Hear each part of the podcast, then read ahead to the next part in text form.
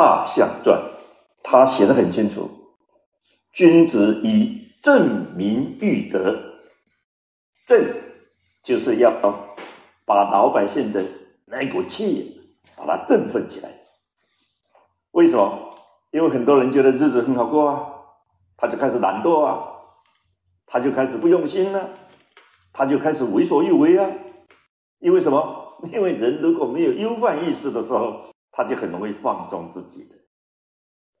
好逸恶劳本来是人之常情。我们为什么不怕辛苦？就是因为我们会考虑到长远的未来，今天不能不做准备，所以吃点苦你也觉得是应该的。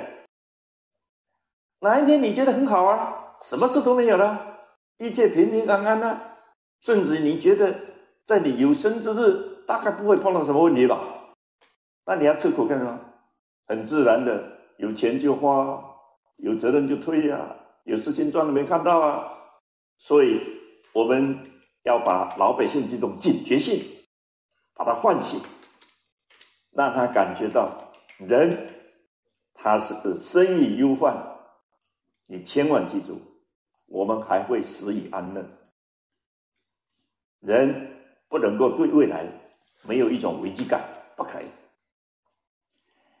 那要这样怎么办呢？我们要告诉老百姓。说你要培育你的品德，因为只有重视品德的人，他第一个他才会看得远，第二个他才会凭良心，第三个他才会用心于社会的公益。那这样一来，就算社会有什么败坏，就算有什么腐败的现象，只要我们大家共同注意、共同防范、共同整治。他应该很快就会回复天下治。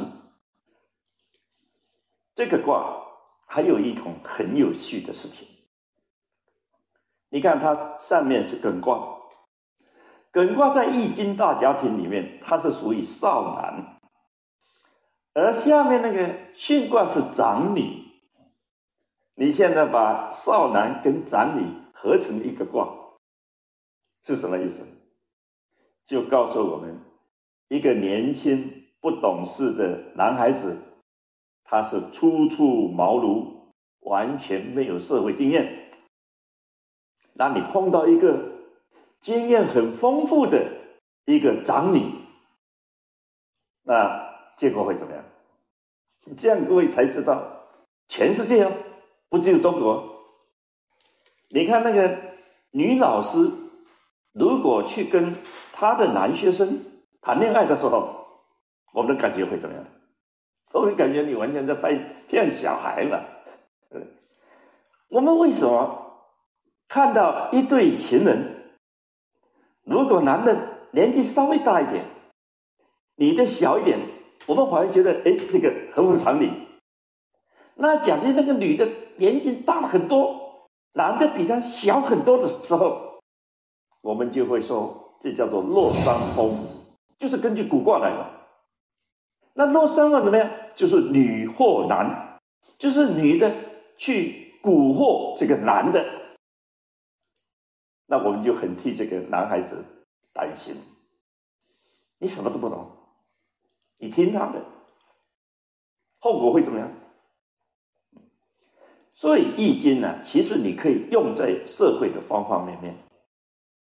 它整个的意思倒不限于男女，它是告诉我们，凡是甜言蜜语的人，那你心里头很开心，你这时候你就要小心。因为我们已经讲过了嘛，一个人发脾气的时候，他是没有抵抗力的，他是没有理性的，很容易犯错的。可是一个人开心的时候，你照样也是没有抵抗力。你要时时刻刻。提高警觉，然后防止有很多不利的事情，它会滋生，它会蔓延，它会在你不知不觉当中侵害了你。你再来要改，其实是蛮困难的。